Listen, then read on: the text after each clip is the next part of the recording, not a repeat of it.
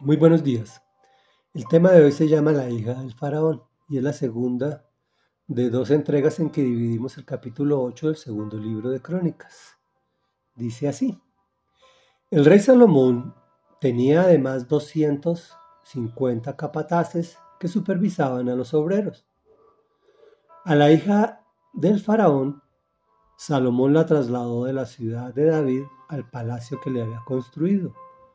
Pues dijo, mi esposa no debe vivir en el palacio de David, rey de Israel, porque los lugares donde ha estado el arca del Señor son sagrados.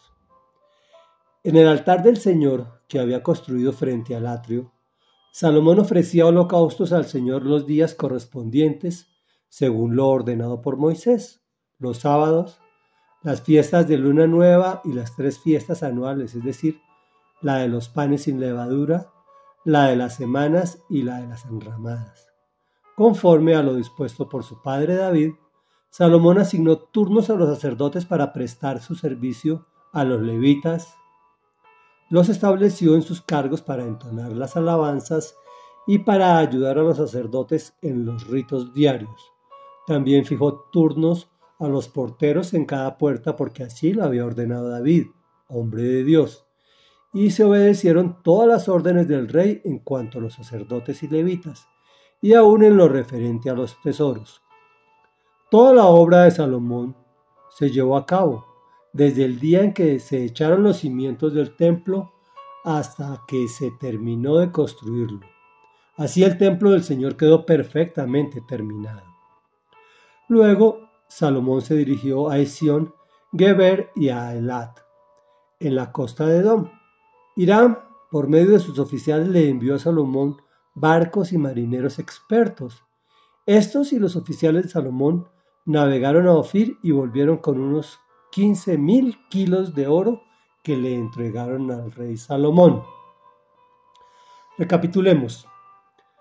Salomón se casó con la hija del faraón, sabiendo que Moisés había dicho según mandato del Señor, comillas, puntos suspensivos, que no se casaran con extranjeras, pues llevarían sus corazones a los ídolos.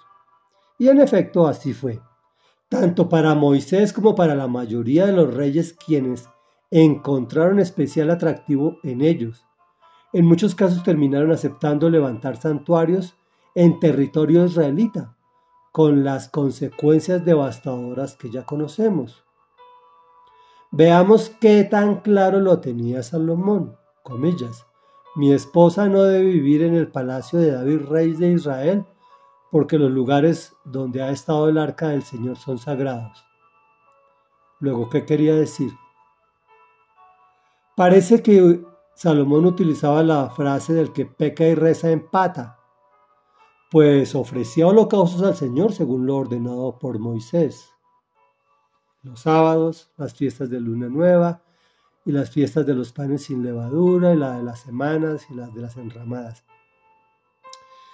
Finalmente vemos que el artífice de toda la liturgia, es decir, de la forma en que honramos y alabamos a Dios, fue su padre, el rey David.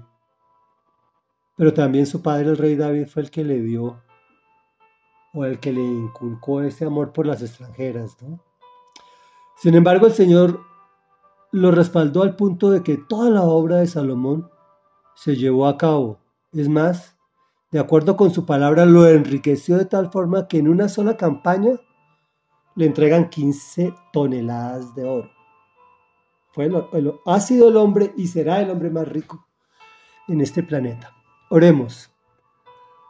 Padre de la gloria, que te encuentras en el cielo de los cielos de los cielos.